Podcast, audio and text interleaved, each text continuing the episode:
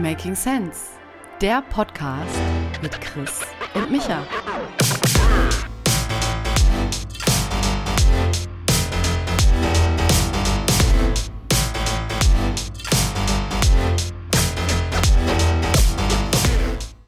Christopher. Michael, einen schönen guten Abend. Christopher, ähm, du hattest gerade eben, als wir uns äh, das erste Mal gesehen haben in Teams, so ein Lätzchen an. Das sah aber anders aus als die Lätzchen, die ich so kenne von meiner Tochter auch. Das Ja. waren irgendwie ein 100-Euro-Schein, 50-Euro-Schein. Willst du gerade noch mal erklären, warum du das gemacht hast? Ah, Ich hatte keine Serviette. Und hier Ja. liegen halt, das ist ja jetzt nicht unüblich, dass im Chefbüro die Hunis rumliegen. Hab mir die kurz angezogen, damit auf mein neues weißes ähm, T-Shirt aus dem Online-Shop von ähm, Mark Zuckerberg keine Flecken kommen. Das ist der Hintergrund, ja. Ah, hast Aber- du gekauft? Ja? Mhm, klar, ja, Dreierpack. Hm, war ein Huni günstiger, ja. Wahnsinn. Aber ja, ich wusste schon, dir kann man echt nichts mehr zeigen. Es kommt direkt in den Podcast rein. Ja, klar. Wie kann ich so Themen bewusst platzieren? Ich mache einfach was und weiß, du greifst es später auf hier, ne? Teilweise Sehr wahrscheinlich. intendiert, mich bloßzustellen. Lache auf meine Kosten, merke ich mir. Ja, kleines Ähm, Bonbon noch. Ich habe äh, meiner Frau heute, die, die hört ja unseren Podcast nicht. Und ich habe ihr davon erzählt, dass ich über sie geredet habe. Ähm, Mhm. und top of mind bezüglich dem äh, Fleck auf der Hose unserer Tochter und der im Waschbecken lag und sie dann Ja. rumfluchte. Und da hat sie mir noch mal ein bisschen Perspektive gegeben, was da eigentlich ihr Problem ist. Perspektive geben ist auch ein super Ausdruck, finde ich, ja. Ja, ne? Genau. Und das nur mal jetzt äh, vorwegzugeben, also sie hat gemeint, das Problem, was sie mit der gesamten, gesamten Geschichte hat, ist ähm, weniger das Timing, als dass wenn man etwas nicht sofort erledigt, dann muss man es halt später machen und das ist dann, und später hat man andere Sachen zu tun, das ist dann eins mehr auf das, was man später eh tun muss. Äh, und deswegen hat sie die Sachen gerne frühzeitig erledigt, weil sie weiß, später kommt eh noch irgendwas dazu. Und, Und das, ist Argument, das, sie stört. ja, und das Argument hast du wie entkräftet? Ich habe ihr uneingeschränkt recht gegeben. Sehr gut. gelobt. Du hast gelernt, ja. Toll, ne? ich, ich wollte tatsächlich fragen, es ist ja vielleicht auch schon zwei Episoden her, äh, wie es so um eure Beziehungskommunikation steht, ob ihr da weiter vorangekommen Super. seid, ja, oder? Ne? Ja, also ja, doch, super. Absprache ist alles und äh, du wolltest ja auch heute, hast du ja letzten Podcast angekündigt, nochmal teilen, was so die vier Arten des Glückes sind, wo ja deine Frau schon eine gespoilert hat, glaube ich, ne? Und zwar saubere Fenster. Ist eine, genau, Eine genau. der vier Dimensionen, Ja, ja. Genau, da bin ich sehr gespannt, ja, noch mehr über euch zu erfahren und wie ihr die Sprachen der Liebe, die Arten des Glücks, wie ihr so die, die Welt seht, ja. Ja, ne? Ja. Genau, aber ansonsten, ähm, bevor wir wieder anfangen mit dem Recap von letzter Folge, du fand, warst eben etwas verwundert über meine, mein Serviettchen hier. Ähm, Ich bin auch ein bisschen verwundert, dass du dich das draus zu fragen, weil was ich hier so sehe, ist einer, der auch ein Zuhälter sein könnte. Du sitzt da mit aufgeknöpftem Hemd, zeigst mit deinem Brusthaar, die Jogginghose nach links rausgestreckt, super locker. Was ist denn da der Hintergrund? Ähm, der Hintergrund ist, dass ich vorhin das Hemd ganz offen hatte, also alle Knöpfe offen, kurz davor es auszuziehen, hab's dann vergessen und habe dann bewusst einfach nur zwei Knöpfe zugemacht, weil ich wissen wollte, wie ich eigentlich mal aussehe, wenn ich so übertrieben viele Knöpfe auf habe. Es gibt ja, wenn du Leute auf der Straße siehst, gibt's ja so sommerlich aufgeknöpft und dann gibt's ein Knopf zu viel. Und ich wollte mal wissen, wie das bei mir ist, wenn ein Knopf zu viel ist. Ja, nicht gut. Okay, aber das ist ja gut, dass wir keinen Vodcast, wie nennt man das? Wir nennen eigentlich einen Podcast, wo immer, wo man Leute bei gucken, zugucken kann. Das finden wir heraus. Vodcast? Wodka? Könnte sein. Also, jedenfalls, zum Glück haben wir sowas nicht. Insofern, alles easy. alles easy. Okay, na dann mal zu letzter Folge. Du ähm, hast ja letzte Folge nicht direkt gewusst, was in der vorletzten Folge war und wolltest es jetzt besser machen. Also, was waren nochmal so die Highlights der Ja, letzten aber ich Folge? mache das jetzt ganz kurz, weil, Ja, äh, also in der letzten äh, Folge haben wir Feedback von der Crowd uns geholt. Mhm. Ich habe gelernt, dass ich eine, eine, eine einschläfernde Stimme habe und es ging dann auch relativ schnell um das Thema Stimme und deine Stimme und deine Mhm. hektische Stimme und das Making Sense war, dass du jetzt langsamer sprichst, was du in dem Podcast direkt angewendet hast und sofort und sofort selbst gut, dass du es jetzt nochmal sagst. Ja, das äh, mache ich jetzt natürlich auch wieder, hoffentlich. Ja, genau, genau. Also du, du warst total fasziniert, was das für einen Rieseneffekt hat und hast es sofort angewendet. Dann ähm, habe ich eine Geschichte erzählt, die du schon kanntest, leider, der Marathon, warum der Marathon heißt. Dann haben wir kurz einen äh, Abstecher gehabt zu Allmachtsstreben von Techies. So würde ich mal meine Meinung dazu äh, zusammenfassen und habe, äh, und Making Sense war eben, dass ein paar Leute wie zum Beispiel Musk oder Zuckerberg oder so irgendwie durch ihre Aktivitäten versuchen, irgendwie so eine Plattform für alles zu, zu kreieren oder der Sam Altman von OpenAI mit diesem WorldCoin und so. Mhm. Und dass mir das persönlich ein bisschen Angst macht. Wäre den Anfängen beziehungsweise das Buch The Circle sehr lesenswert. Dann haben wir ganz kurz darüber, über die Herausforderung von KI gesprochen im Sinne von, ähm, wie kann man künftig KI von Menschen unterscheiden mhm. und dass das sehr wichtig wäre, vor allem im demokratischen Prozess von westlichen, hauptsächlich westlichen Demokratien, weil Demokratie ist Dialog und wenn man nicht mehr unterscheiden kann, wer ist Mensch und wer ist Maschine, mhm. der mit einem spricht, dann könnte die Demokratie in Gefahr sein. Und du hast am Ende noch ein kleines Bonmot geteilt, wie denn die durchschnittliche Rente in Deutschland ist. Mhm. Sehr gering. Ob ich das denn wüsste. genau. 1550 Euro in Westdeutschland, in Ostdeutschland etwas weniger als 1400. Mhm. Ja, und wie wenig Geld man doch hat und dass man alt, private Altersvorsorge auf jeden Fall ernst nehmen sollte. Dieses Wort Beaumont, Beaumont ist das irgendwie jetzt bon kürzlich bei dir? Bonmot, genau. Äh, Französisch nehme ich an. Ähm, ist das jetzt kürzlich in einem Arbeitskontext aufgetaucht? Weil das hast du heute schon zweimal platziert. Das äh, irritiert mich. Habe ich das? Aber, ja, aber finde ich spannend. Also Eloquenz ist ja auch wichtig, ja. Das Interessante ist, mir ist das gar nicht aufgefallen. Mhm. Ähm, hat auch heute niemand gesagt. Mhm, Irgendwie okay. hat mein Gehirn das jetzt für als, als, als äh, passend erachtet. Ja, klar. Okay, interessant, mhm. ja. Vielleicht anknüpfend an das, ansonsten, was du eben gesagt hast, fand ich ganz äh, witzig, worauf ich noch gestoßen bin, Thema Stimme.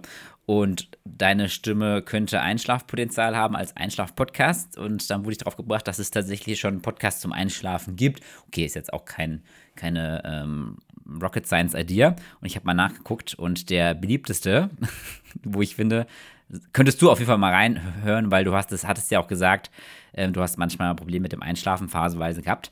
Ähm, Einschlafen mit Wikipedia so heißt der Podcast, ja. Das heißt, da wird immer oh, ein, ein, random, ein, random, Artikel, äh, oder ich weiß nicht genau, wie die Auswahl ist. Ich meine, es war random und der wird dann einfach vorgelesen, in einer sehr monotonen Stimme. Und der hat wohl, der, also fasziniert die Leute, funktioniert wunderprächtig, ja. also, also auch von der Production her, ja, ist eigentlich total simpel, ne? Du gibst einfach random was in Wikipedia ein und liest es vor mit einem Mikrofon hier. Und es ist ein voller Erfolg. Äh, Zehntausende Zuhörer jede Woche, ja. Wahnsinn. Ja. Weißt du, was wir uns für eine Mühe machen? Mit Content-Produktion müssen einfach ein Artikel. Ah. Ja, also check den mal aus. Ich verlinke ihn natürlich auch in den Shownotes und auf bin auf Fall. Erfahrungsberichte gespannt, ja. Aber das Dann ist total dem, genial. Bei dem Thema, es gibt übrigens auch noch andere äh, Einschlaf-Podcasts mit unterschiedlichen Ansätzen. Check it out. Hab mal eine Übersichtsseite verlinkt ähm, zum Thema KI und Unterscheidung von Menschen und dass das vielleicht eine der Kernaufgaben äh, ist. Das hat mich auch nicht losgelassen, was du da erzählt hast. Und ich dachte mir schon wieder, das ist eigentlich die Mega-Geschäftsidee, beziehungsweise die, die Überlösung wäre tatsächlich, wenn du irgendwie echt einen Mechanismus haben könntest, der verifiziert, dass du dass, dass, es, dass du for real Mensch bist, weißt du, sowas, was man von Mensch zu Mensch macht, wo ganz klar ist, das können nur Menschen, ja. Also das, das müsste man irgendwie erfinden oder herausfinden, was das sein könnte, weil dann hast du das Problem ja geknackt, weil so ein Wasserzeichen blicke ich einfach nicht, ähm, wie das eine Lösung sein soll. Das kannst du doch immer irgendwie, irgendwie fälschen, ne? Hab, und hat mich so ein bisschen an die Herangehensweise von, vom Darknet erinnert. Ich weiß nicht, ob du darüber mal gelesen hast, dass wenn es darum geht, ähm, keine Ahnung, Pornografie, Kinder, böse, böse Sachen, ja. Und da sind ja auch verdeckte Ermittler unterwegs, ne? Und dann war sozusagen, also weißt du, wie die sich signalisieren, dass sie nicht ein Geheimagent sozusagen sind, wie das äh, Kinderpornografie-Typen machen, ja.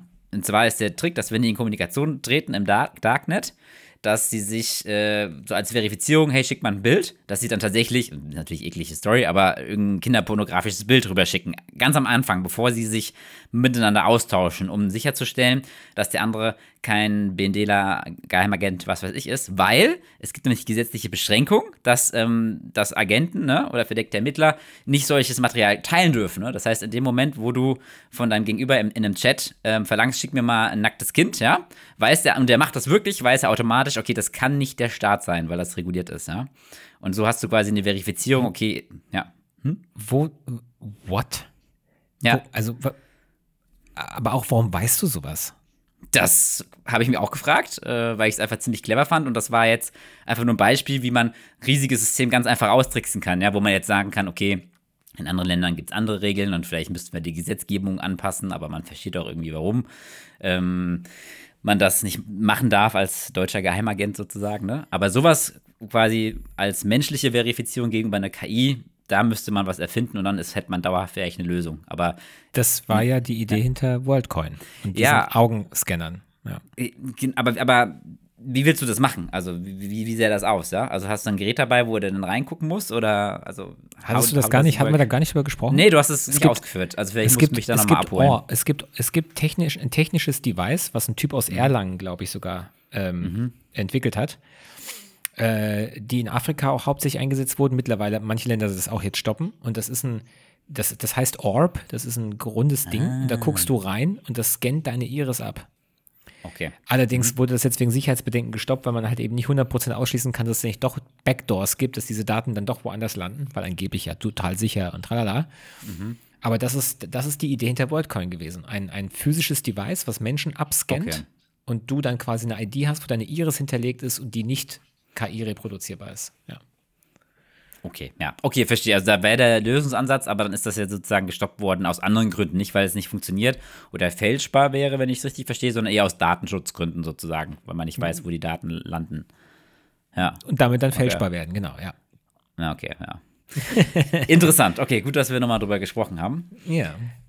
Ähm, ja, dann ansonsten hatte ich jetzt tatsächlich wieder, ich glaube, wir kommen mittlerweile an die Größe heran, wo wir jetzt nicht mehr jedes Feedback hier einfließen lassen können. Ich würde jetzt trotzdem mal zwei, drei Punkte hier erwähnen, die ich von der Crowd zurückgespielt habe. Und dann gucken wir mal, ob es irgendwie jetzt dann doch ein zu großer um Umfang wird, wenn das passt, ja. Ja.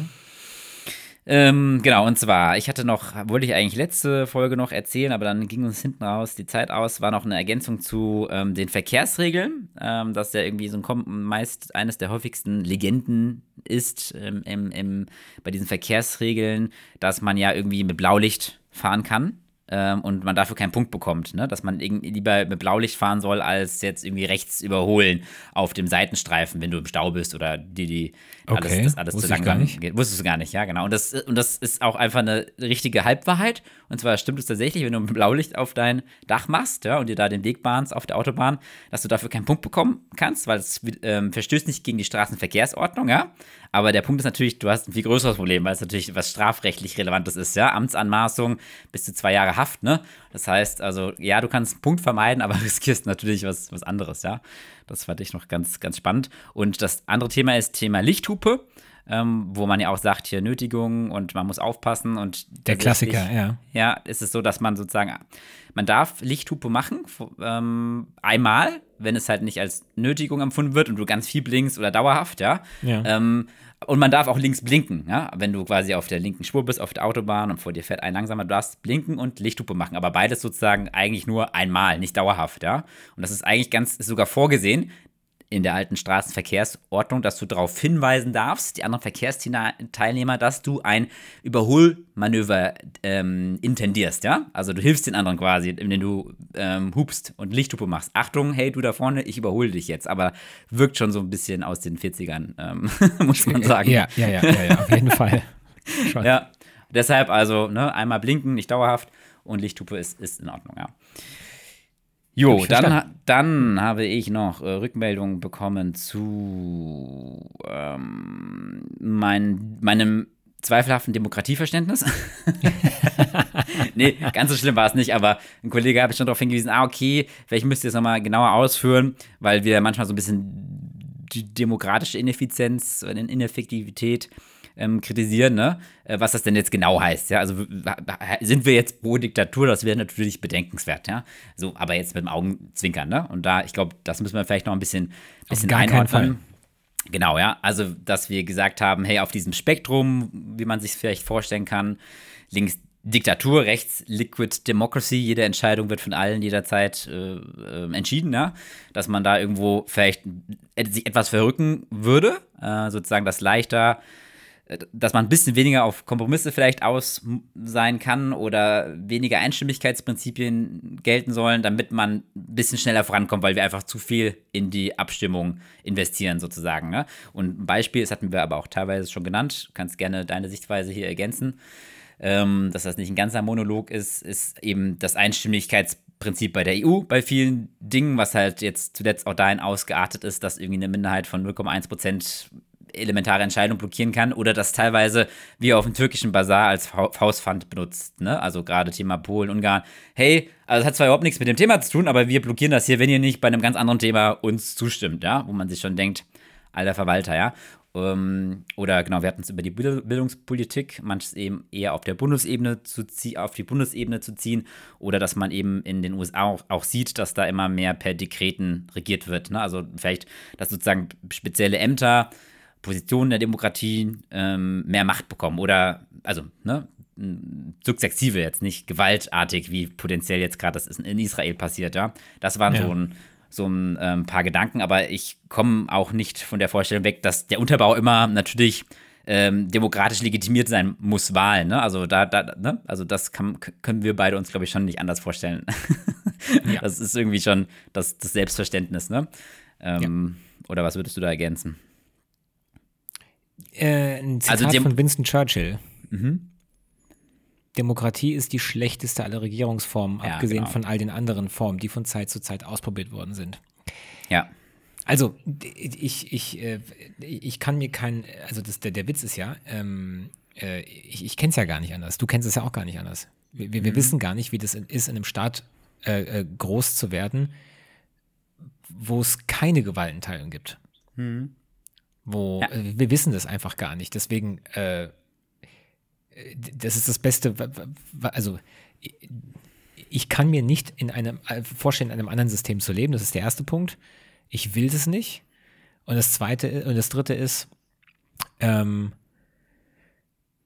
trotzdem sehe ich, dass wir teilweise exponentielle Entwicklungen haben, Klima, KI-Entwicklung, wie auch immer, und ich einfach die Befürchtung habe, dass die Demokratie, wie wir sie praktizieren, mit diesen vier Jahreszyklen und so, da teilweise einfach nicht ja. schnell genug ist. Mehr genau. nicht. So. Also schon innerhalb des Systems verändern, heißt ja teilweise, dass man eben Gesetze ändert, äh, Gesetze ändert, teilweise eine Verfassung, was wir jetzt bei dem Israel-Beispiel als kritisch beäugt haben. Ist natürlich auch blöd, wenn da eher äh, eine rechte Regierung, äh, also die Rechten an der Regierung sind, ne? aber irgendwie da ein bisschen was umzubauen, müsste schon, also ist schon das, was für uns trotzdem Sinn machen könnte, so in die Richtung zu gehen. Ja, Schätze ich, ja. Genau. Ähm, und äh, in dem Beispiel wurde noch genannt, äh, wo ich Feedback bekommen habe, dass man sich ja eigentlich mal, aber habe ich jetzt noch nicht gemacht, Skandinavien genauer anschauen könnte, ja. Also sind die dann irgendwie, die wirken okay. ja irgendwie erfolgreicher von ähm, Happiness bis hin zu Produktivität, Vermögen und so weiter und so fort. Warum schaffen die es eigentlich als Demokratien? Warum sind die die besseren Demokratien? Haben die irgendwie weniger föderales System? Haben die irgendwie innerhalb sind, der Demo Sind die? Nach welchem, ja? nach welchem Maßstab? also Lebenszufriedenheit und Produktivität, Einkommen sind, sind ja immer, ja, sind ja immer ganz weit oben und das wäre natürlich mal ähm, interessant, tiefer reinzuschauen.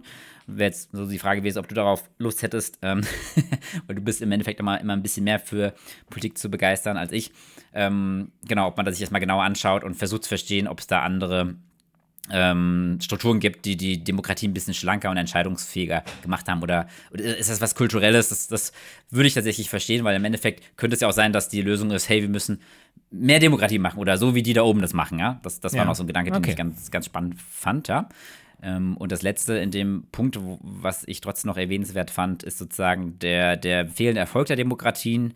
Hatten wir ja schon bei Irak-Afghanistan-Krieg bla bla bla, das Fazit der letzten 20, 30 Jahre, Demokratie ja. ist kein Exportschlager. Und jetzt die letzten Entwicklungen fand ich so, so spannend mit den ganzen Putschs in Afrika. Wenn man sich das mal genauer anschaut, da gab es, habe ich letztens so einen Artikel gelesen, den ich gerne verlinken würde, ähm, über die Entwicklung Afrika, wo du sozusagen ähm, also Afrika ist immer schwer sich vorzustellen, so viele Länder, ähm, aber du hast ja quasi ähm, im oberen Teil, der ein bisschen breiter ist, äh, den Sahelgürtel, sozusagen von links ja, genau. nach rechts, ja, mhm. ja, Und da kam jetzt der Begriff auf, der Putschgürtel, weil im Endeffekt sind dort ähm, sechs, sieben Länder nebeneinander, die alle zu Demokratien geworden sind. Jetzt meinetwegen auch nicht immer die lupenreinsten Demokratien, aber die waren Demokratien, teilweise westliche Verbündete.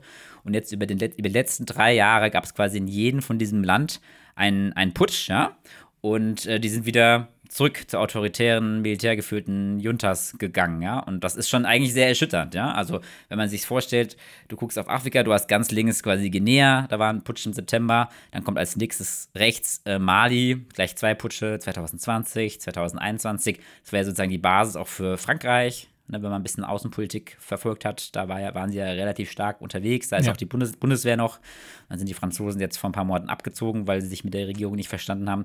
Dann ist da so halb und drunter Burkina Faso, Faso, da war letztes Jahr ein Putsch. Und dann kommt schon der Niger. Und das war quasi das letzte Element in diesem Gürtel, der noch demokratisch war, wo jetzt letzte Woche der Putsch war, ja. Und wo auch die Amerikaner noch eine Militärbasis gebaut haben vor kurzem, ja. Klasse. Ähm, und dann kommt noch der Tschad weiter rechts und der Sudan, ähm, die jeweils 21 einen Putsch hatten. Ja? Also du hast jetzt sozusagen Putschgürtel. Und das ist schon sehr niederschmetternd, weil man da auch sagen kann, cool, äh, da war kein Exportschlager, die Länder orientieren sich eher ähm, an Russland äh, zum Teil. Und die, die Bevölkerung, die, was ist die Bevölkerung, aber die entscheidenden Personen dort glauben einfach, Demokratien ist auch zu korrupt, zu, zu- also zu langsam, zu viel Kompromisse, wir sind nicht entwickelt, wir haben nicht die Strukturen dazu, wir müssen wieder von oben herab ähm, durchführen, sozusagen, ohne dass es demokratisch legitimiert ist. Ja? Also darf man nicht die Augen vor verschließen, dass es diese Entwicklung halt auch gibt auf der Welt, ne? Was ich schon sehr niederschmetternd finde. Ähm, aber man kann es nicht ignorieren und irgend, irgend, irgendwelche Schlüsse muss man ja daraus ziehen, ne? Weißt du? Also brauchst irgendwie mehr Bildung, brauchst irgendwie effekt, effizientere Strukturen, Organisationsfähigkeit, dass du eine Demokratie auch effizient machen kannst. Und wenn du unterentwickelte Länder hast, dass da einfach es an Basics fehlt, um eine Demokratie ähm, souverän aufzustellen. Ich weiß nicht, ob du da irgendwelche Gedanken zu hast. Die Gedanken, die ich habe, ist, ähm, hatten wir dann, da würde mich mal interessieren, ob jemand der Hörer da mehr weiß. Ähm, wie, wie ist der Anteil von Demokratien zu anderen Staatsformen aller Länder auf der Welt? Das Ja. würde mich mal interessieren. Das ist der erste Punkt. Der zweite Punkt, gibt es Demokratien, die nicht blutig entstanden sind? Ah, ich habe übrigens auf den ersten Punkt direkt eine Antwort. Äh, stand vor ein, zwei Jahren. 45 Prozent der Be- Weltbevölkerung haben in einer Demokratie gelebt, 37 Prozent in einer Diktatur äh, und die anderen irgendwie, irgendwie dazwischen. Nee, ich will ne? nicht wissen, haben gelebt. Wie viele Staatsformen aktuell sind demokratisch und wie viele sind das nicht per Definition? ja, wenn nicht du sagst, gelebt. ein, na, also nee, sind, sind gerade, also oder so, waren vor zwei so. Jahren 45 Prozent der Bevölkerung. Das ist jetzt klar, wenn du jetzt irgendwie auf, auf 200 Länder ähm, beschränken willst, dann ist es vielleicht eine andere Zahl, aber wenn du jetzt von der Weltbevölkerung ausgehst, dann fast Okay. die Hälfte in Demokratien, aber auf einen auf einen absteigenden Ast sozusagen, ja. Ja, und dann würde mich mal interessieren, welche Demokratien sind äh, nicht blutig entstanden. Also ich meine, guck dir uns an. ja. Uns wurde das übergestülpt. Wir haben es versucht mit der Weimarer Republik, hat nicht so gut funktioniert, kam aus dem Kaiserreich. Äh, wir, sind, wir sind kein gutes Beispiel. Und wir haben das auch noch nicht so lange. Und, der, und der Punkt ist, ähm, äh, ja, gibt es, gibt es Länder, wo das einfach so entstanden ist, weil die Bevölkerung sich gedacht hat, das ist die beste Staatsform für uns, oder ist es eigentlich immer ein blutiger Prozess gewesen? Also was, worauf willst du hinaus, dass die das halt, die, die müssen ihren eigenen Weg dahin finden, egal wie auch immer der aussieht. Ähm, I don't know. Ich, oder, oder anders gesagt, warum sind die gescheitert? Müssen wir mal genau hingucken. Ha, hat man sie sich selbst überlassen? Also in Anführungszeichen hätte man bei uns, ne, alt, alt Nazi-Deutschland, zu, zu schnell den Stiefel vom Nacken genommen, wären wir vielleicht wieder eine Diktatur geworden? Also weißt du, was, was hätte es, beziehungsweise warum, warum haben wir es geschafft und vielleicht andere Länder nicht? Ja, klar, wahrscheinlich lag es auch am Geld, ja, weil, weil der Marshallplan einfach, ich glaube, da reden wir über Billionen, nicht Milliarden, Dollar in die, in die äh, in den Wiederaufbau gepumpt hat, ja. Das haben wir in Afrika nicht gemacht, schätze ich jetzt mal. Und das sind halt so Sachen, wo man mal gucken muss, bloß Thema Bildung und Infrastruktur, also das ist ja auch nochmal ein ganz anderes da in, in Ganz vielen afrikanischen Ländern. äh, ja, genau, genau. Ja. Also das war so meine Hypothese. Sind dann die Anfänge, wenn du aus bitterer Armut kommst, keine, keinen funktionierenden Staat generell hast, ob es da eben aussichtslos ist für Demokratien, so zu starten, demokratisch. Das ist Ja. so meine Hypothese, auch wenn sie jetzt weniger idealistisch klingt. Ja. Aber gut, ich würde ich würd es auch gar nicht vertiefen, weil da fehlt Ja. uns noch ein bisschen die Expertise. Ich wollte es einfach mal so den Otto Normalbürger mitgeben als Gedanke, weil wir leben ja selbst in einer Demokratie und wir wollen uns ja da auch regelmäßig reflektieren. Das fand ich irgendwie jetzt ganz, ein paar ganz spannende Gedanken. Und um da jetzt in, in das nächste Thema überzugeben, nochmal kurz zu Skandinavien, weil wir ja mal über ähm, Elternzeit und sowas gesprochen haben, ne, hat mich nochmal ein Kollege darauf hingewiesen, der in, in Skandinavien lebt. Also auch wieder das Beispiel Skandinavien, ne? Sind das die, die, die, die Blaupausen eigentlich für uns, dass es da beim Thema Elternzeit völlig anders ist. Und zwar da ist es völlig normal, dass beide gleichberechtigt viel Elternzeit nehmen, Mann und Frau. Und dass mhm. es nicht die Frage ist, hey, machst du eigentlich Elternzeit, wenn man so unter Dudes spricht, ja, in einem, in einem Pharmakonzern, sondern eher so, wann machst denn du deine, ja? Und das fand ich irgendwie total schön beschrieben, ja. Äh, also ganz anderes Mindset, keine Ahnung, wie die es geschafft haben, aber da sieht man, es cool. Gibt auch einen anderen Standard. Fand ich irgendwie sehr, sehr schön zu hören. Mhm. Hast du noch Feedbacks? Weil ansonsten hätte ich ein, ein Thema, was zum, zu dem, was wir gerade besprochen nee, haben, passt. Go, go for it, please. Also ich habe noch ein bisschen Feedback, aber lass mal hier flowen und berichte du mal. Wusstest du, also wir haben ja gerade über Demokratien und blutig und keine Ahnung was, ein bisschen hier ähm, Geschichte gesprochen. Wusstest du ein bisschen Geschichts-Know-how? Weißt du noch ungefähr, was der Auslöser des Ersten Weltkriegs war? Ja, da, wo, Mist, ähm, da wurde in Un Ungarn irgendein ja. Österreicher erschossen.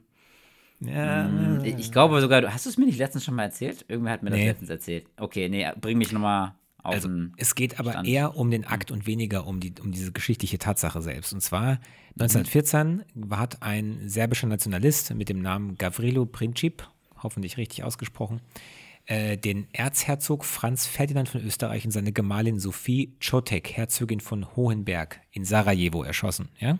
So. Und das gilt allgemein historisch mhm. anerkannt als der Auslöser des Ersten Weltkrieges, weil daraufhin Österreich-Ungarn Serbien den Krieg erklärt hat. So. Der Witz ist aber, wie ist das passiert? Mhm. Und zwar ja, ein Attentat, ganz offensichtlich, aber der ist bei weitem nicht so abgelaufen, wie er ursprünglich geplant war. Und eigentlich war das eine Aneinanderreihung von Zufällen und Schnitzern, die dazu mhm. geführt haben, dass es dann am Ende passiert ist. Und zwar, dieser Gavrilo Princip war einer von fünf, äh, einer von sechs Leuten, die dieses Attentat ziemlich detailliert geplant hatten, weil der Erzherzog Franz Ferdinand mit seiner Frau in einem offenen Auto da rumgefahren ist durch Sarajevo, ja.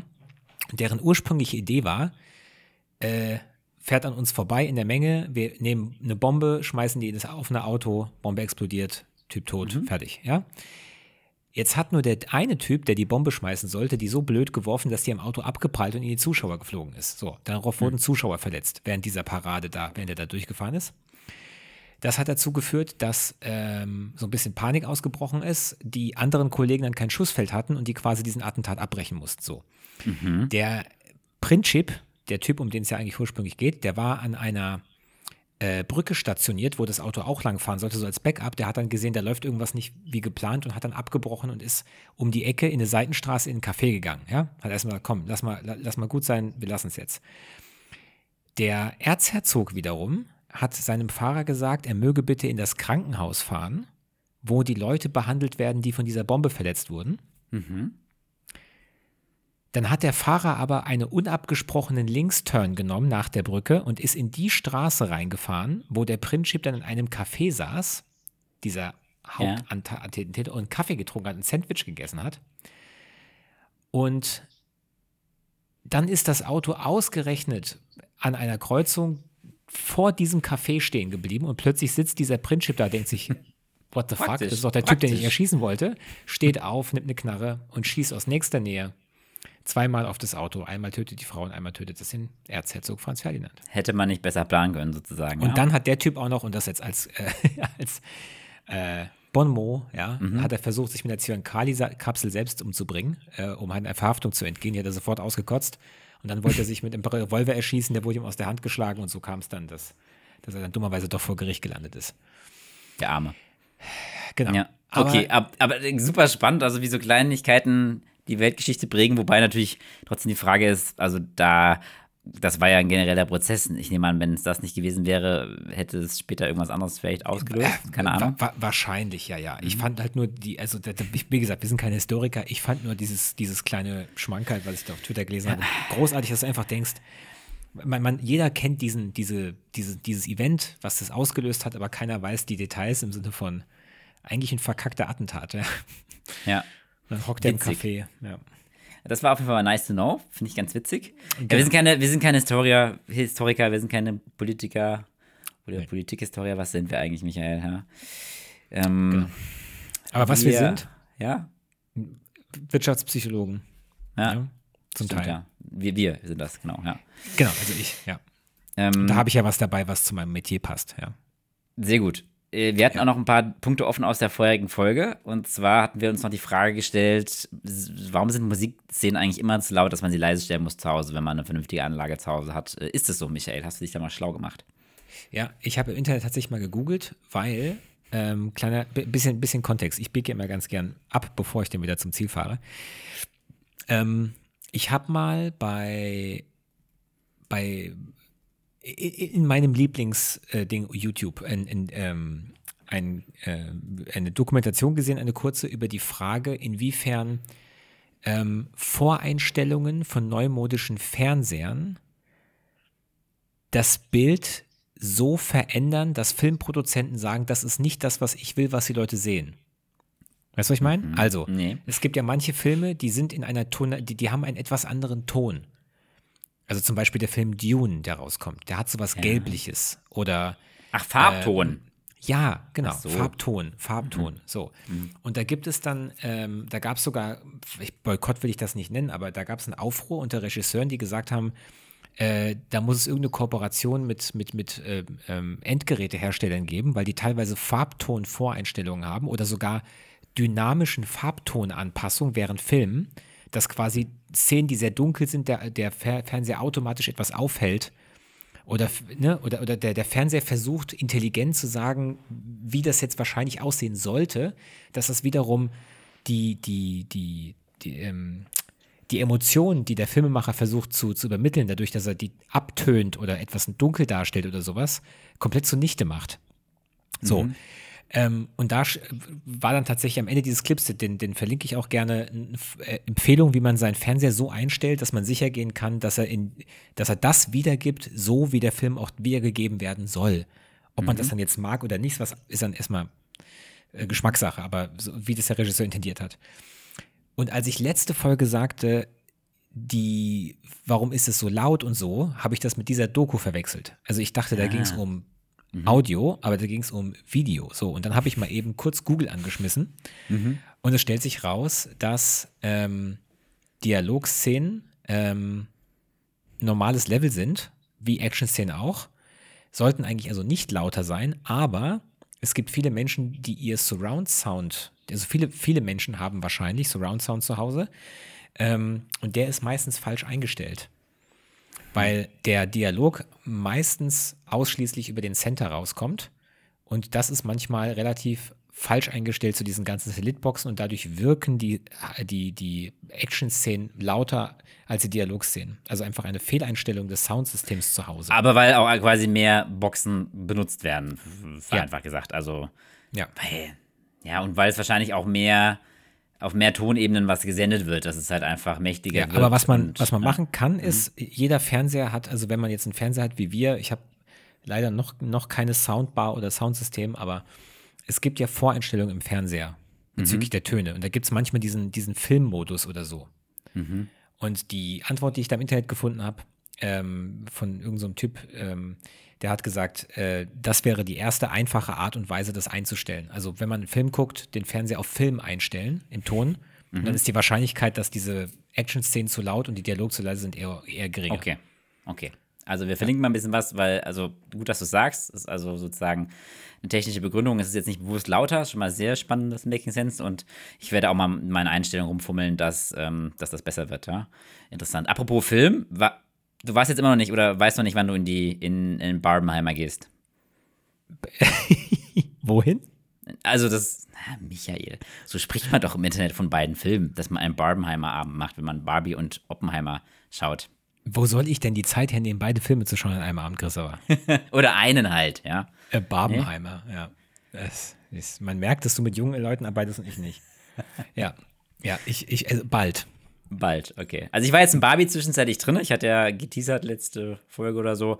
Ähm, wahrscheinlich werde ich in den, Und? in den anderen gehen, weil Barbie zu früh läuft. War eine völlige Fehleinschätzung. Es, es ist ja hier voll der Barbie-Hype-Train unterwegs.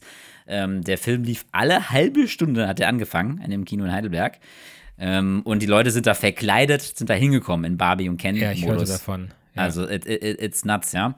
Und äh, genau, und ich weiß nicht, ich hatte jetzt keine hohen Ansprüche. Ich bin auch keine ausgewiesene Feministin, aber ähm, deshalb konnte ich sozusagen auch nicht enttäuscht werden, aber er ist auf jeden Fall ein besonderer Film, anders als man andere Filme so sieht. Und aus dem künstlerischen Aspekt ist es, glaube ich, schon ein kleines, kleines Stück Filmgeschichte. Also man kann den sich schon mal anschauen, ohne dass man jetzt da irgendwie zwangsläufig beurteilen muss, bringt das jetzt den Feminismus voran oder ist es einfach voll der, die Marketingmaschinerie von Mattel, auf die man hereinfällt? Ja, das, das waren ja so ein bisschen die, die Stimmen da draußen. Ja, ich finde, man muss ja. ihn trotzdem gesehen haben. Sehr besonders und äh, ja, also kann ich schon empfehlen, den sich mal anzuschauen, ja. Okay, auch wenn es jetzt, auch, auch wenn es jetzt nicht, ich glaube, es, der Film wird bei kaum jemanden unter den Top Ten der besten Filme, die er je im Leben gesehen hat, landen. Das würde ich schon sagen, ja. Ja. Genau. Ähm, ja, und Oppenheimer äh, habe ich noch nicht gesehen, ja. Will ja. do. Will do, das ist gut. Wichtig. Genau. Was hatte ich mir noch hier gemerkt? Äh, genau, mir ist noch eingefallen, Thema auch Soundsystem und Musik. Du hast ja letztens noch gesagt, das war jetzt kein Feedback von der Crowd, sondern mein Gedanke, ähm, dass du ohne Musik nicht kannst. Da ist mir auch aufgefallen, stimmt, du bist echt so ein Musikmensch.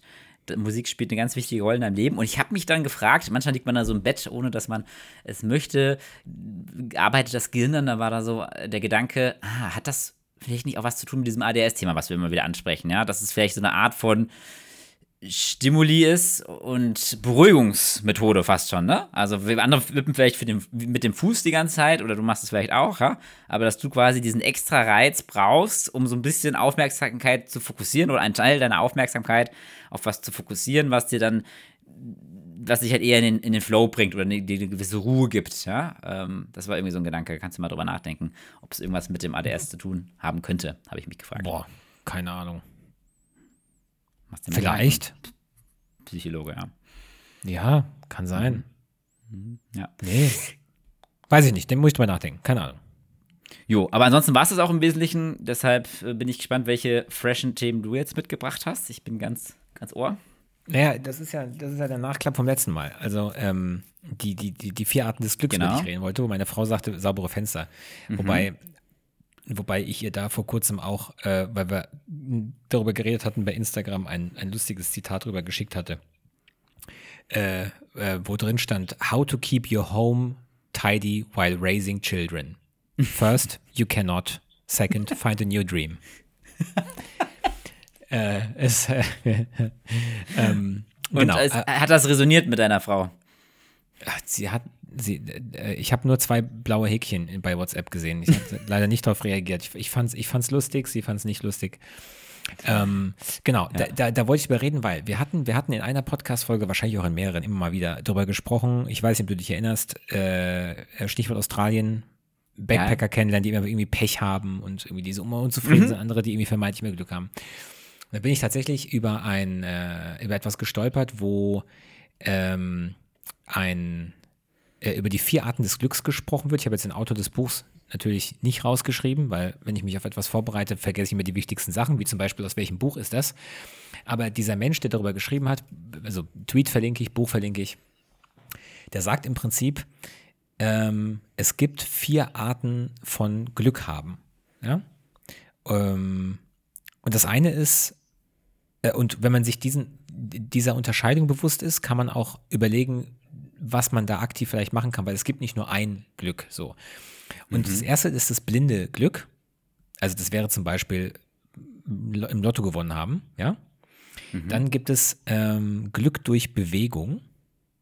Das ist also quasi, dass du dein Glück erhöhst, dadurch, dass du dich in Bewegung setzt und Dinge tust und dadurch dann einfach die Glücksfläche erhöhst, die du hast. Ja?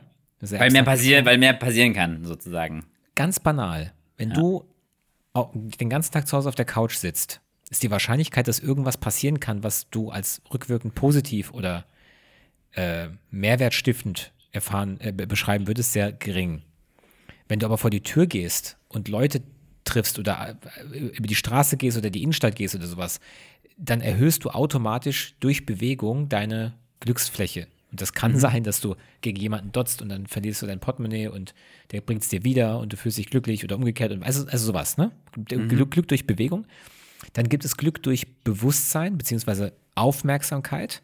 Also quasi Glück, was du hast, weil du in einem bestimmten ähm, weil du gut in etwas bist zum Beispiel und dadurch aufmerksamer bist für andere Dinge in diesem Bereich, die dein Glück erhöhen können. Also jetzt mal ganz banal gesprochen, äh, jahrelanger Investor und du, du hast eine andere Art, den Markt zu beobachten und dann fällt dir eine, ein Muster früher auf als anderen, zum Beispiel, mhm. was dich mhm. zum Investment tätigt und dadurch dann äh, du Geld verdienen kannst, weil du aufmerksamer warst als andere und dadurch glücklicher in dem Fall. Und dann Glück durch Einzigartigkeit. Also, ähm, dass du etwas hast, was kein anderer hat und dadurch Leute auf dich aufmerksam werden oder du in einer anderen Weise auf andere aufmerksam wirst. Ja? So. Und das mhm. sind vier, ähm, vier Typen des Glücks. Und das blinde Glück ist natürlich eins, wo man sagen kann, da braucht man jetzt aktiv nichts machen, weil Lotto spielen, wissen wir alle, ist sehr, ähm, sehr großer Quatsch. Aber da machst du ja sogar was Aktives, ein bisschen. Ja, ja, schon, klar, aber also relativ passives Glück auf jeden Fall, wo man nicht so viel macht, ja, wo man sich irgendwie fast schon zu einfach macht und denkt, ich mache jetzt hier nicht viel, aber irgendwie muss mir ja mal was Gutes passieren irgendwann. Ähm, auch wenn es ja, unrealistisch aber, ist. Mhm. Genau, es ist dermaßen unrealistisch, dass, wie war das mal, habe ich mal irgendwo gelesen? Äh, es ist, glaube ich, wahrscheinlicher, im Leben zweimal vom Blitz getroffen zu werden. Ich glaube sogar direkt hintereinander, als im Lotto zu gewinnen einmal. Mhm. Also ja, ich hatte ja mal das Beispiel in einer Episode ge gebracht, dass es wahrscheinlicher ist, dass wir dass ein Komet irgendwie niedergeht. Also, dass ein Mensch genau. in seiner Lebenszeit im Lotto gewinnt, ist es wahrscheinlicher, dass ein Komet die Erde zerstört, sozusagen, ja? Genau. äh, ja. Genau. So, und ähm, äh, Teil von diesem, von diesem Artikel, den ich da gelesen habe, ist, dass man, ähm, also Tipp, Erkenntnis Nummer eins habe ich gerade gesagt, Glück hat man nicht zu Hause auf der Couch. Also wenn es um die Frage geht, wie kann ich im Leben, wieso haben manche so viel Glück und manche also, und, und ich nicht, ja, dann wäre quasi der erste der erste Griff an die eigene Nase und die eigene Reflexion, also Glück hat man nicht zu Hause auf der Couch. Also was tust du eigentlich, um Glück zu haben, in Anführungszeichen? Und ganz banal gesprochen kann man sagen, äh, Punkt 1, die Glücksfläche erhöhen, die man hat, und die Anti-Glücksfläche reduzieren. Ja, ich finde das ein schönes Bild. Also ja, das beschreibt ganz gut, was man damit meint, weil, um da vielleicht zu ergänzen, ich hatte das Thema ja mal Anfang des Jahres oder so aufgebracht, da ging es um Serendipität oder Serendipity, genau. ja. Das beschreibt das ja auch und deshalb, ich finde es ja auch cool, wenn wir manchmal Dinge wiederholen oder nochmal aus einem anderen Modell heraus ähnliches beschreiben. Da sehe ich jetzt ein paar Überlappungen, da ging es ja auch darum, dass du quasi im Vorhinein dein Glück, Glück nicht unbedingt planen kannst, ja, und dass es häufig so ist, genau. dass Glück oder Erfolg durch unvorhergesehene Dinge passieren, die du auch nicht hast vor, vorweg nehmen können und kalkulieren können, ne? Aber der Grund ist, dass du es halt äh, trotzdem, also dass manchen Menschen das eher gelingt, ist eben, dass sie eben im Wesentlichen aktiv sind. Das ist der Punkt. Ne? Du musst es äh, zumindest irgendwas versuchen, irgendwo dranbleiben, äh, in die Tiefe, in die Breite gehen und dann äh, hast du aber erst die Wahrscheinlichkeit, dass dir Glück widerfahren kann. Ich glaube, das ist so das Meta-Takeaway, was ich hier so ein bisschen Ganz genau. mitnehmen würde. Hm? Ganz genau. Und dann gibt es eigentlich im Prinzip äh, fünf Tipps. Ah. Ganz banal, klingt vielleicht banal, aber da ist viel drin also äh, ne, Punkt eins, was kann, was kann man tun? Rede mit mehr neuen Menschen. Also ne, trau dich mal mit Leuten in Kontakt zu treten, mit denen du vielleicht anderweitig nie in Kontakt treten würdest. Also ne, einfach mit denen reden, das kann schon was passieren. Das zweite, ähm, sende mehr kalte E-Mails, damit aber ist eher gemeint, ähm, als Be Beispiel. Ich würde jetzt mal ein Beispiel aus dem Privaten nehmen. Meine Tochter gibt so einen ganz bestimmten Techno-Song, den die einfach liebt. Also du, die, immer, sie kommt immer in mein Zimmer und fängt an zu wippen und dann weiß ich, welchen, welchen Song sie hören will. Ja? So, ja, das ist ein richtiger geiler äh, ähm, Techno-Song mit richtig geilen Vocals und das jetzt kommt der Punkt. Den verlinken wir auch mal, ja. Mhm. Ja, das ist ein Remix von ähm, einem Song von der Rosa Anschütz. So, das ist eine, eine Künstlerin, die eigentlich also ganz normale Sängerin, Anführungszeichen so. Und ähm, der habe ich bei Gmail eine E-Mail geschrieben, leider noch keine Antwort bekommen, äh, aber ich habe ihr geschrieben und das Video angehängt, wie meine Tochter zu diesem, zu diesem Song tanzt. Einfach gemeint, hallo Rosa, ich habe noch nie einer Künstlerin geschrieben, mache ich auch eigentlich in der Regel nicht, aber vielleicht versüßt du das ja den Tag an bei ein kleines Video, meine bist, Tochter liebt deinen Song. Du bist ja goldig, ja. Äh, und mhm. wollte nur sagen, es gibt einen kleinen Fan da draußen und äh, ja, viel Spaß mit dem Video und liebe Grüße. Kam leider nichts zurück. Aber sowas ist mit mehr kalte E-Mails gemeint. Also einfach mal, einfach mal schreiben, ja? Mhm. Einfach mal jemandem schreiben, reaching out to someone, ja, ohne jetzt mhm. den konkreten Nutzen zu haben, wer weiß, was daraus passiert. Mhm. So, dann schreibe oder teile öffentlich. Finde ich ganz lustig, weil das ist das, was wir mit dem Podcast hier machen. Stimmt. Also, wir, mhm. ja, ja, wir, wir erhöhen unsere Glücksfläche idealerweise vielleicht irgendwie mal, aber so, ne? Ähm, dann, genau, Punkt, Punkt. Der, der vorletzte Punkt, nimm an digitalen Gemeinschaften teil. Das ist jetzt mehr oder minder, kann, man kann auch an nicht digitalen Gemeinschaften sagen, ja. Äh, und der letzte, ver, ver, verbringe Zeit in Räumen, in denen du dich wieder dumme fühlst. Das fand ich eigentlich auch ganz schön. Mhm. Also, dass man, äh, Coaches würden sagen, geh aus deiner Komfortzone raus, aber ich glaube, es meint eher, dass man durch Neugierde an, Fremd, an Fremdem, ja, und das mhm. kann etwas sein, wo man eben wenig weiß drüber oder worüber man gerne allgemein mehr verstehen möchte, ähm, sich einfach viel mehr mit Leuten umgibt oder mit Themen umgibt, von denen man einfach keine Ahnung hat und mit Leuten dann so in Kontakt tritt. Genau. Und das sind so, so konkrete Tipps, wie man seine Glücksfläche erhöhen kann. Ja, das müsste man jetzt eigentlich, damit es nicht weggeht, vielleicht mal ausdrucken und irgendwie an den Schreibtisch heften für ein paar Monate ähm, und das irgendwie bewusst machen, sonst, versch sonst, verschwindet es ja auch wieder ein bisschen, diese Idee. Ne? Das ist so ein bisschen mein, das Problem, was ich manchmal habe, so mit tollen Tipps und so, ne? Also es klingt dann total logisch, aber die, wie integrierst du es dann in deinen, in deinen Alltag? Ne? Das, das musst du eine Weile sehr bewusst machen, kostet viel Energie, bis du es ritualisierst. Das fällt manchmal, manchmal schwer sozusagen, ja. Total. Ich weiß nicht, wie es dir da geht, ja. Ich meine, teilweise hilft es, glaube ich, auch schon, wenn man, wie wir es ja eben teilweise auch gemacht haben, sich selbst wiederfindet in Dingen, die man schon tut und die dann sozusagen verstärkt. Ah, stimmt, und das machen wir eigentlich auch cool. Ne? Dann ist das jetzt nicht so der krasse Gamechanger, aber zahlt vielleicht so ein kleines bisschen drauf ein, ne? Aber ich ja. glaube, man müsste sich dann eigentlich immer so eine Sache vornehmen, ähm, oder ein, zwei Elemente für ein paar Monate und das wirklich bewusst machen, ja. Und da finde ich, da finde ich sozusagen auch den, den Ansatz von Mark Zuckerberg ganz interessant, der sich ja jedes Jahr so eine Challenge setzt. Ich weiß nicht, wie viel du darüber weißt.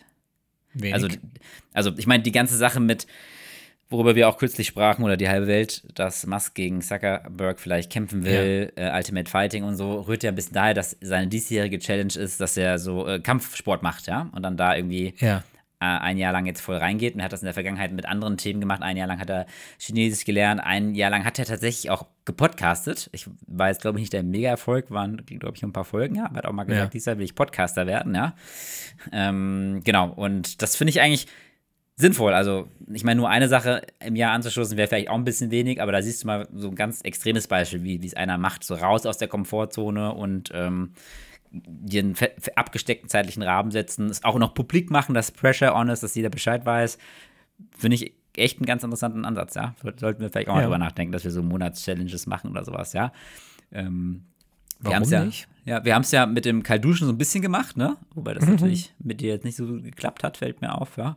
Äh, aber du, bei mir war, immerhin. Ja. Ich war auf einem richtig guten Weg. Ja. Und dann habe ich letzte Woche Fieber bekommen. Hast du Fieber bekommen? Ja. Hast du mir nicht erzählt? Nee, und dann? Aber, der, der, der, aber das kann man Weil, jetzt hier vielleicht einmal sagen, ohne jetzt da jetzt in, in, in die WLAN. Ich habe genau vor einem Jahr, also meine Frau war auf einem Festival und ich habe das Wochenende äh, auf die Tochter aufpassen wollen. Mhm. Und exakt das gleiche Festival vor einem Jahr, da habe ich Corona bekommen.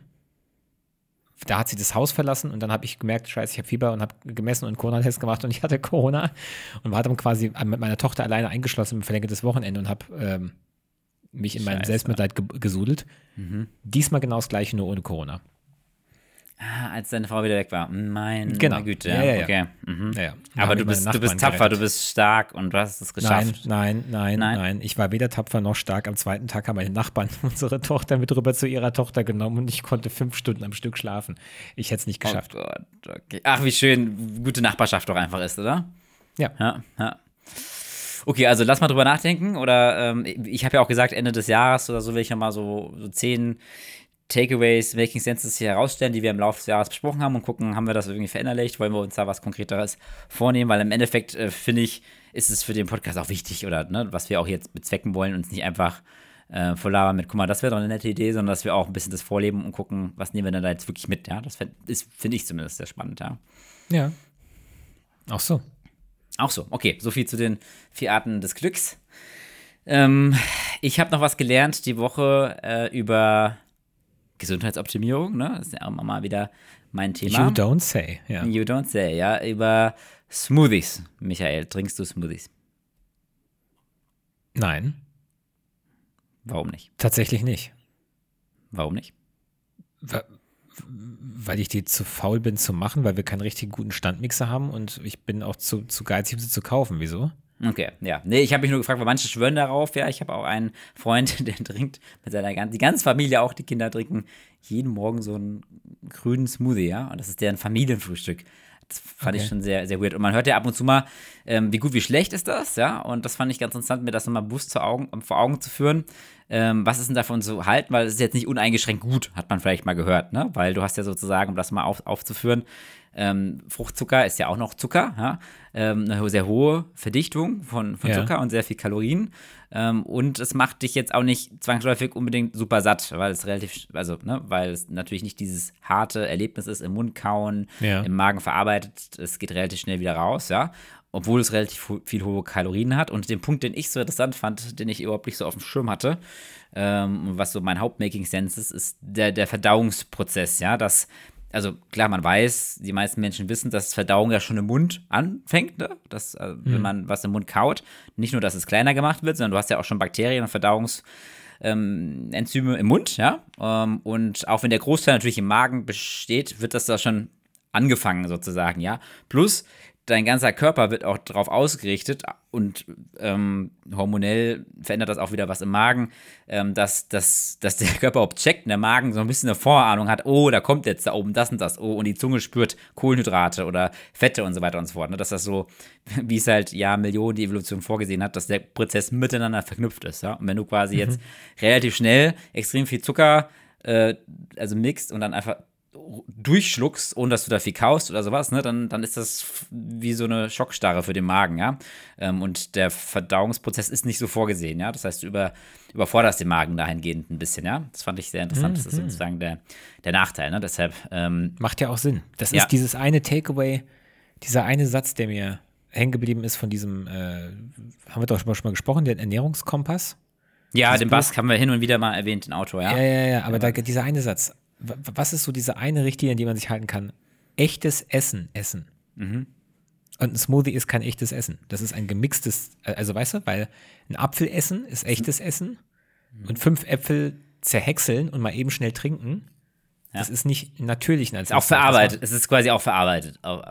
Nicht industriell, aber ist auch ein Verarbeitungsprozess, den du da reinsetzt. Genau, ne? genau. Ja, ja, genau. Und deshalb alle, je unverarbeiteter, je unverarbeiteter, desto besser ist echt eine gute Daumenregel. Und dann ist klar, eine Schokolade wird niemals unverarbeitet sein, ja. Äh, damit fällt das Ja. quasi auch automatisch raus, ja. Es gibt aber trotzdem auch, eine, auch eine, eine, also ist jetzt nicht Schwarz-Weiß-Malerei. Ich denke, man kann schon ab und zu mal einen Smoothie nehmen oder auch regelmäßig, wenn man halt es nicht übertreibt, was man da reinmacht. Und wenn man ansonsten ähm, Probleme hat, äh, ja, gesund zu essen. Ne? Also wenn du irgendwie Obst oder Gemüse nicht so magst, dass du versuchst da schon, dann, eh- wenn es ein Problem mit Gemüse ist, eher ein bisschen mehr Gemüse reinzumachen und dann fast schon wie ein Shot das so zu machen, ja. Oder es ein bisschen gröber zu machen, dass du es trotzdem im Mund ein bisschen kauen musst. Ne? Das sind schon so Vorteile, dass du es schon als kleine Ergänzung nehmen kannst, aber jetzt nicht irgendwie ein Liter und 1500 Kalorien. Das Ja. ist quasi falsch. Ähm, und dass du natürlich auch den Vorteil hast, dass es frisch ist und unverarbeitet, unbehandelt, ja, weil du machst ja dann quasi frisches Obst und Gemüse da rein und keine Zusatzstoffe, du weißt, was drin ist, ja. Genau, deshalb ist so mein Takeaway, ich mache das weiterhin ab und zu, hat jetzt nicht den Mahlzeitenersatzanspruch, nicht zu viel Zucker und dann, dann passt das. Das war so mein Making Sense. Making Guck Sense. an. Making sense, genau, ja, cool. Ja. Mhm. Jo, hattest du noch irgendwelche Erleuchtungen? Oder kommen wir langsam schon zum Ende? Wir kommen langsam zum Ende. Ich hatte, was heißt Erleuchtung? Ich habe heute mal einen längeren Artikel noch gelesen auf Zeit Online, weil ich mal verstehen wollte, da Aserbaidschan, Armenien, was, was, was ist denn da? Was, was, da hört man Aber wieder immer wieder was von, Ja, ja. ja, und ich, aber das ist ein sehr langer Artikel, muss man, muss man glaube ich, selber lesen, aber ich habe jetzt zumindest im Groben verstanden, was da jetzt das Problem ist. Ja, äh, dass es auch ein mal. Mhm. Potenzial hat, ein Krieg zu werden. Naja, äh, also im Prinzip geht es um eine Region, Bergkarabach heißt die. Mhm. Und das ist eine Exklave in Aserbaidschan, in der aber hauptsächlich Armenier leben. Mhm. So. Und äh, diese Enklave, Bergkarabach, also bis 1991, da gab es ja die Sowjetunion noch und dann ist sie ja zerfallen, ähm, war diese Region Bergkarabach, um die es geht, ähm, Teil der aserbaidschanischen sozialistischen Sowjetrepublik. ja. So, und dann haben die durch eine einseitige Volksanstimmung ihre Unabhängigkeit erklärt. Klassiker. Und das hat jetzt völkerrechtlich ein kleines, ist ein bisschen problematisch, gell? Weil auf der einen Seite gibt es völkerrechtlich gesehen das Recht auf territoriale Integrität. das wiederum Aserbaidschan geltend gemacht hat. Und dann gibt es wiederum aber auch das Selbstbestimmungsprinzip der Völker, auf das sich Bergkarabach beruht, ja, er beruft. So. Und das ist nicht so richtig leicht auflösbar. So, und dann gab es ähm, Anfang der 90er Krieg ähm, wegen dieser Unabhängigkeitserklärung und da gab es dann in Summe eine Million Vertriebene, ich glaube 700.000 Armenier oder äh, 300.000 Aserbaidschaner, also einfach unfassbar viel. Dann gab es 94 einen Waffenstillstand äh, und seither ist dieser ganze Konflikt eingefroren. So. Und dann Ja, gab kam es die letzten Ende, zwei, drei Jahre wieder Dynamik rein, oder? Und die haben irgendeine Zufahrtsstraße abgeschnitten oder Territorium G- Genau, also. Ende, Ende, Ende 2020 gab es wieder Krieg, innerhalb von 44 Tagen 6.600 Tote. Was? Dann so viel waren wieder- das? Krass. Ja, Gar nicht auf ja, ja. gehabt. Und dann, Mhm. dann gab es einen Waffenstillstand, der wurde durch Russland vermittelt. Ähm, da musste allerdings Armenien große Gebiete abgeben. Mhm. Und ähm, Russland hat ein paar tausend Peacekeeper da stationiert jetzt in dieser Region Bergkarabach. ähm, und seitdem ist das wieder ein schwelender Konflikt, bei dem auf der einen Seite innenpolitischer Druck auf dem aserbaidschanischen Präsidenten lastet, weil die Leute nämlich sagen, du bist schwach, äh, wir mussten Gebiet an Aserbaidschan abgeben. Moment, Moment, Moment, du hast gesagt, auf den aserbaidschanischen Nee, nee, nee, nee, armenischen. armenischen, genau, genau. Der, weil Genau. Die haben, das haben wir verloren, haben das jetzt so ein bisschen akzeptiert, ihren Geländeverlust Genau. sozusagen. Und ne? Aserbaidschan witzelt so, der, das ist ja eher so eine Diktatur da, ne? Äh, die haben auch sehr viele Rohstoffe, also Erdgas vor allem, deswegen sind die da in der, in der Kaukasusregion das reichste Land, ähm, Aserbaidschan, und das ist so eine Clanfamilie, die da immer wieder den Präsidenten stellt. Und der witzelt manchmal so rum und sagt, ja, also Armenien ist ja eigentlich Westaserbaidschan, ne? So, also die, das Land gibt es gar nicht. Also so, so in so einem Ton wird da geredet. Und der Grund, warum das wahrscheinlich jetzt, jetzt gerade wieder aufpoppt, dieser Konflikt, ist, dass ähm, Aserbaidschan ja in diesem Waffenstillstandsverhandlung mit den Russen Gebietszugewinne bekommen hat, die sind aber nicht festgeschrieben. Und, die, und die haben jetzt, als Russland in der Ukraine eingefallen ist, haben die sich gedacht, hm, all eyes on Ukraine, ja, jetzt können wir mal anfangen, wieder ein bisschen zu zündeln. Ja, jetzt, jetzt, jetzt, jetzt, jetzt, gibt keine Acht. Und darüber hinaus ist es so, und das fand ich den, den witzigen Part, Russland ist eigentlich Schutzmacht von Armenien, nicht von Aserbaidschan. So. Und äh, Armenien ist auch pro-russisch, was das angeht. Also das sind, das sind deren Verbündete. Die haben quasi so eine Art von Vertrag, jetzt nicht ganz wie der NATO-Vertrag, aber eigentlich gab es einen Vertrag zwischen Armenien und Russland, wenn, wenn, wenn wir angegriffen werden, wie Armenier, dann müssen die Russen helfen kommen. Aber, aber haben die Russen gemacht. haben halt auch irgendwie einen coolen Draht zu dem aserbaidschanischen Machthaber. Und das heißt, sie sind so in, in the middle und haben halt Armenien eben nicht geholfen, als Aserbaidschan eingefallen. Also es ist, also es geht im, im, im Kern um diese Region, die sich für unabhängig erklärt hat, dummerweise aber im Gebiet ist von Aserbaidschan, wo aber hauptsächlich Armenier leben und da Ja. hast du es wieder. Und hat Ja. aber tatsächlich Potenzial zu einem richtig echten Krieg jetzt auch noch. So viele, also Making Sense wäre so ein bisschen so viele Krisenherde. Ich habe mir mal die Karte angeguckt, kann ich mal verlinken, was da alles passiert. Das ist echt ganz schön kompliziert da. Mein lieber Ja. Gesangsverein, äh, ja. Ja, Also, und jetzt gibt's da- eben- Ja. Genau, das ist das, was du gerade noch gesagt hast. Und jetzt gibt es eben die Situation, in diesem Gebiet leben, wie besprochen, äh, wie du gerade ges richtigerweise gesagt hast, eigentlich hauptsächlich Armenier. Und die Aserbaidschanis oder Aserbaidschaner ähm, haben, also das sind halt das ist eine sehr bergige Region, da gibt es halt teilweise nur eine Straße raus und rein. Und die haben jetzt einfach die Straßen blockiert und lassen da jetzt keine, kein Essen mehr rein. Und jetzt sagen die Armenier natürlich, "Ha- hallo, wir brauchen hier Hilfe, weil wenn diese Blockade nicht aufhört, dann verhungern die Leute da drin. Ja? Ähm, Boah, genau. Ja. Also ich finde es erschütternd, die, der, der Mensch hat da so wenig Kapazität für all diese Krisenherde, das ist unglaublich, ne?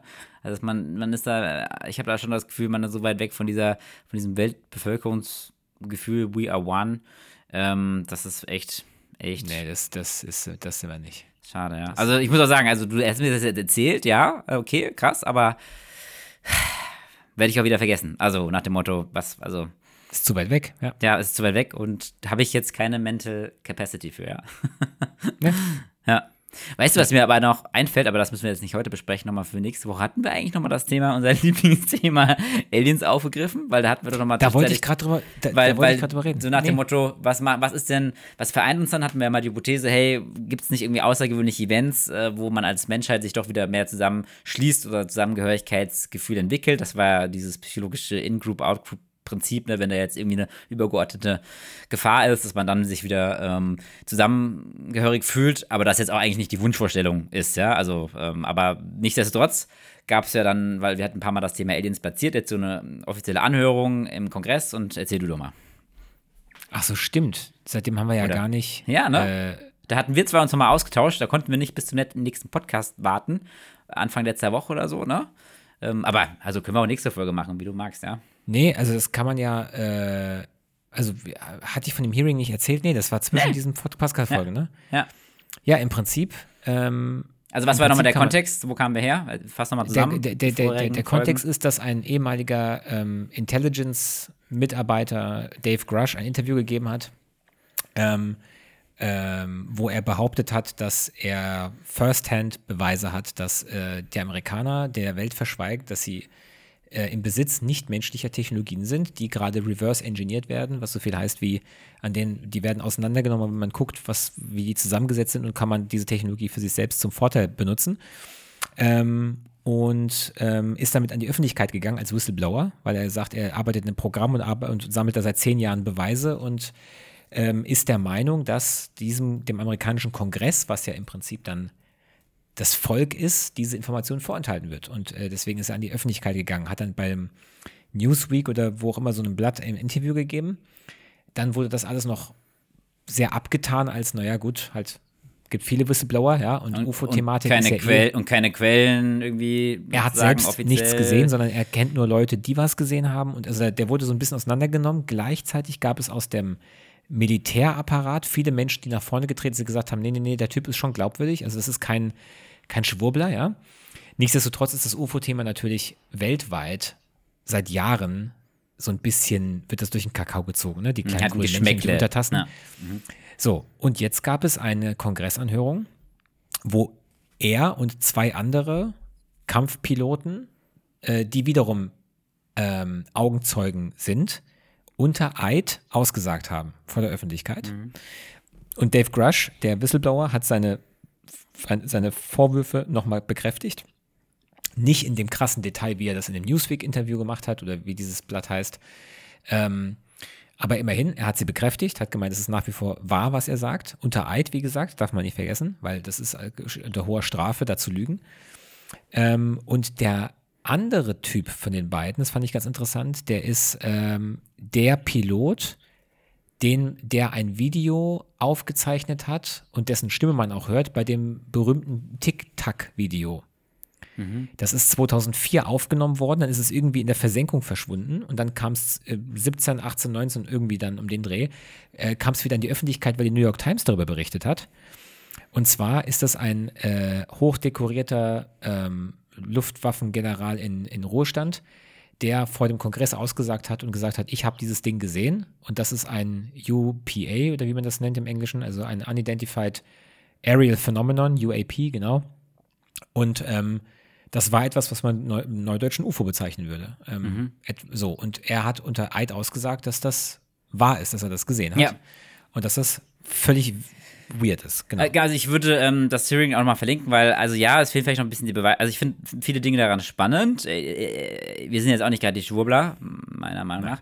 Ähm, ähm, aber dass ähm, man da berechtigterweise Zweifel haben kann, habe ich auch in den letzten Jahren gehabt. Ich finde es auch nicht cool, die Idee, aber äh, wenn man sich das anguckt, dann kann man nicht anders und deshalb ermuntere ich alle, sich da mal reinzuhören oder das sich anzuschauen.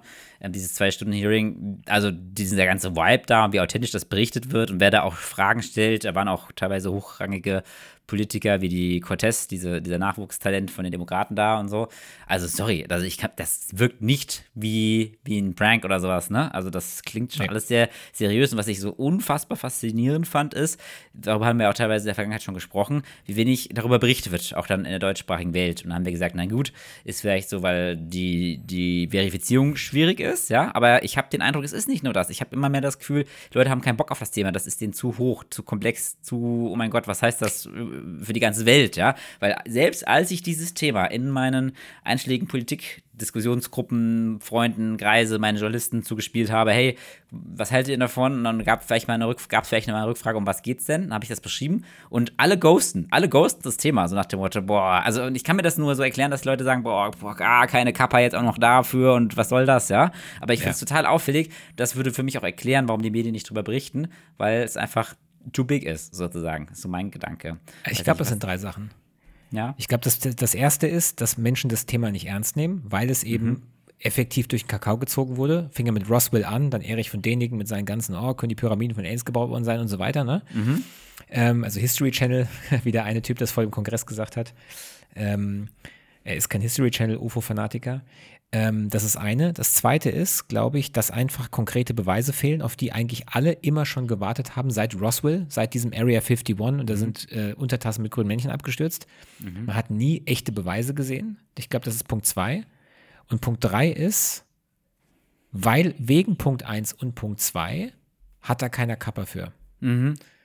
Aber ich, ich bin mir relativ, oder meine, meine Vermutung ist, oder meine Wette ist, sobald die Hearings und die Skiffs vorbei sind, also die Anhörungen, die nicht öffentlichen Anhörungen, wo wirklich alle Kongressmitglieder alle Informationen dargelegt bekommen, und sobald es rechtlich erwirkt wird, dass irgendwelche Beweise publik gemacht werden, da könnte sich vielleicht der öffentliche Diskurs darüber ändern. Ja. Vielleicht.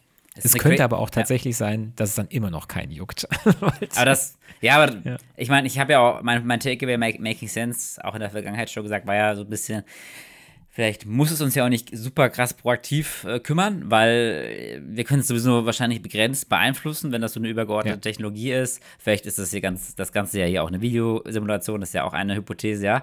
Und wenn die uns Genau. böse, böse wollen würden, dann hätten sie es ja auch schon machen können, wenn die so technologisch so weit sind, ne? Also vielleicht sind wir dann eher Ja. halt wie so Goldfische im Aquarium, don't know. Ähm, aber wir machen einfach so weiter und blenden das alle gemeinschaftlich weitestgehend aus, ja. Das, äh, also, ne? Weil ansonsten, es sind einfach so viele Handlungsstränge von den kleinen und großen Kriegen, ne? Von denen du eben auch sprachst, dann irgendwie Ja. scheiße Klimakatastrophe, der Planet fliegt uns um die Ohren, plus KI und Superintelligence. Also da siehst du ja echt an verschiedensten Stellen, wie das hier all- alles die, eigentlich die nächsten Jahre oder dieses Jahrhundert äh, sich selbst zerstört. Ne? Also es ist ja unaushaltbar, ja, was da alles passieren kann bei diesen ganzen Entwicklungen, ja. Ich wollte aber trotzdem noch mal einmal, du hast jetzt, finde ich, fast schon ein bisschen, ähm, no offense, zu ähm, monoton zusammengefasst. Ich wollte noch mal, äh, ich habe hier noch mal vor mir die Zusammenfassung, wie ich es in dem einen Politikkreis geschrieben habe, weil ich das schon, wenn man sich mal das ganze Hearing anhört, schon crazy spannend fand und dass man sich auch da besser vorstellen kann. Also es geht um diese Dudes halt, die das glaubhaft schildern, dass es schon seit den 30er Jahren es äh, kaputte und intakte Raumschiffe gibt. Nicht immer nur mit grünen Männchen, daran glaube ich auch weiterhin nicht so, dass das der Fall ist, ja. Aber dass die äh, im Endeffekt vor allem seit den ähm, 2014, 2015 ähm, ja, irgendwie nicht mehr ignorierbar waren. Also es gibt ständig die Sichtung von ähm, Kampfpiloten, aber auch in der zivilen Luftfahrt von diesen Objekten, Genau. die, die auffällig wahrgenommen werden ähm, und die sich keiner erklären kann. Und das in der Vergangenheit eher so war im Militär, wenn du das berichtest, hat eigentlich keiner Bock drauf, hast du auch Probleme bekommen. Das heißt, es war nicht gerade incentiviert, dass du über sowas berichtest, ja. Ähm, aber jetzt vor allem seitdem auch immer mehr ähm, wir techni technische Fähigkeiten haben mit Kameras und Radars und das alles zu erfassen, Ja. lässt es sich einfach nicht mehr vermeiden. Und jetzt, wo man vielleicht auch noch eine gewisse erhöhte Aufmerksamkeit auf die Themen hat und das, was sie beschreiben, glaubhaft, ist halt wahnsinnig spannend, weil die sagen, in der Regel sind es halt irgendwie Würfel in der Luft, ja, die schwarz oder grau innerhalb, sind. einer, innerhalb einer durchsichtigen Sphäre. In, innerhalb einer durchsichtigen Sphäre, ja, total crazy. Ähm, was für mich sozusagen so wirkt, als würden in dieser Sphäre, als würden die so einen künstlichen Raum ähm, schaffen in der Dimension, die quasi die Gesetz, die, die, die physikalischen Begrenzungen, unter denen wir operieren und innerhalb deren wir Technologie entwickeln, ja, ausgesetzt werden. Also Beschleunigung, Lichtgeschwindigkeit, ähm, ähm, Schwerkraft und so weiter und so fort. Und deshalb können die sich total abrupt innerhalb von Bruchteil einer Sekunde von 0 auf ein paar tausend kmh bewegen, ne? Und das wurde ja auch schon beobachtet von Menschen, ne? Ja, Also genau. es ist irgendwie eine ganz andere, ganz andere crazy Technologie. Und da ist sozusagen, also und das lässt sich halt nicht leugnen. Und was sozusagen kritisiert wird, dass das bisher noch nicht systematisch erfasst wurde. Und das ist, ist ja sozusagen der Ansatz der Politiker. First Step, jetzt weniger die Frage, äh, wer sind diese Aliens, ist da was geheim gehalten worden und so weiter und so fort, sondern dass man erstmal sagt, hey, wir richten jetzt ein weltweites Reporting-System ein, wo es incentiviert und gesetzlich auch vorgegeben ist, dass man das dort einreichen soll, wenn man so eine Beobachtung hat, ja. Jetzt Ja, nicht jeder genau. Otto Na- Normalverbraucher, sondern halt schon ähm, Leute aus einem gewissen Berufsfeld, halt vor allem Piloten, ja. Ähm, weil wenn du jetzt Genau. äh, Hans und Otto da was melden können, dann wird es vielleicht auch ein bisschen schwieriger.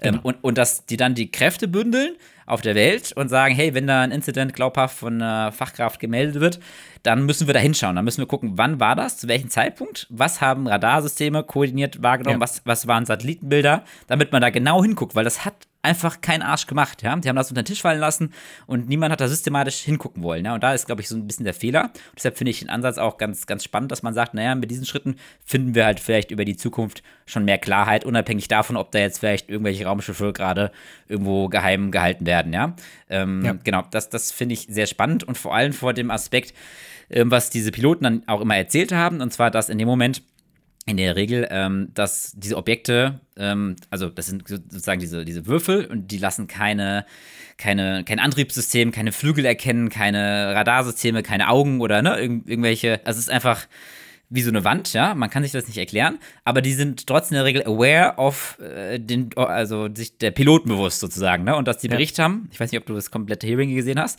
dass in der ich Regel alles gesehen, ja. Ja, dass in der Regel ja diese Flugzeuge gezielt deaktiviert werden von den Menschen, ja? Also jetzt nicht, dass sie zum Absturz gebracht werden, was ich ja, ja irgendwie genau. auch menschlich finde, aber dass quasi die, die, die elektronischen Systeme, Waffensysteme, Radar, Erfassung und so weiter und so fort deaktiviert werden, ja. Total creepy, Mann, ja. Ähm, mhm. Und dass quasi deshalb ein, ein, ein Großteil der Datenlage natürlich dann äh, menschliche Augen sind, ne, und Berichterstattung und teilweise aber iPhones, ja. Also, weil das kein offizielles kein offizieller Teil des Flugzeugs ist und das dann irgendwie noch funktioniert hat, ja. Also total abgefahren, ja. Das hat ein Kongressmitglied ja. berichtet, dass äh, er äh, in seinem Wahlkreis Leute hatte, die, also Kampfpiloten, die äh, eine Formation gesehen haben in der Diamantform, also vier Flugzeuge, die in einem Diamantding geflogen sind. Und das einzige Beweismaterial war halt ein Handybild. Und er hat dann gefragt, sag mal, warum kriege ich immer nur solche Dinger? Und dann hat er gemeint, ja, wir hätten gerne, unsere Luftsysteme wurden deaktiviert. Das ist mhm. das Einzige, womit ich was, was, was dokumentieren konnte. Das mhm. Flugzeug war einfach, es war einfach alles ausgefallen. Ja, Genau, deshalb bei Making Sense, hey, vielleicht meinen die es freundlich, vielleicht wollen die sich auch noch einen Spaß machen, weil wir in der evolutionären Geschichte über Millionen von Jahren jetzt gerade an dem Scheidepunkt sind, wo wir halt diesen Sprung machen, technologisch ja. und intelligenzmäßig. Vielleicht ist das hier, sind wir einfach hier wie ein riesigen Zoo. Ähm, aber wahrscheinlich ist es schon okay, wenn wir jetzt nicht uns auf Krieg einstellen, ja. Ähm, aber dass natürlich, ah, ja, man da schon jetzt das nicht komplett ignorieren sollte, sondern sich da schon ein bisschen bemühen sollte, was hat es da auf sich. Und ich finde, der erste Schritt ist sozusagen, das Thema ernst zu nehmen, ja. Und jetzt scheiß auf diese ganzen Artikel und wie glaubhaft ist was und äh, Schwurbeleien und so. Und ich, First Step wäre sozusagen, schaut euch einfach, wenn man einigermaßen Englisch kann, dieses Hearing an und das kann, glaube ich, Ausgangspunkt sein für die nächsten Jahre und wie man dem Thema gegenüber eingestellt ist. Ja. Auf jeden Fall. Mhm. Du hättest es, du hast es so schön zusammengefasst. Manchmal kannst ich du Geschichten besser erzählen, manchmal kann ich es vielleicht auch nicht ganz Du hast es ja. einfach großartig, uh, ja. genau, genau. Vielen Dank, ja. Genau. Eine genau, Stunde elf und elf Sekunden.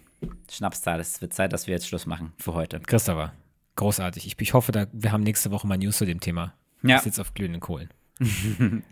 äh, es war mir ein großes Vergnügen. Ich wünsche dir noch eine gute Woche. Und äh, wir haben auch, auch, immer noch die To-Dos, ne? Ähm, uns die Abstimmung anzugucken auf Spotify. Bitte, Leute, stimmt ab bei jeder Folge, die Fragen beantworten, uns bewerten, yes, vor allem auf Apple. Ähm, und wir müssen uns immer noch äh, so, so, eine Punchline ausdenken, ähm, was am Anfang eines Podcasts, ne? Was sind wir eigentlich, warum? Und die Leute noch ein bisschen mehr zu psychen. Das nur als Reminder, ja? Das machen wir. Ich freue mich auf nächste Woche. Bis dann, mein Lieber. Ich mich auch.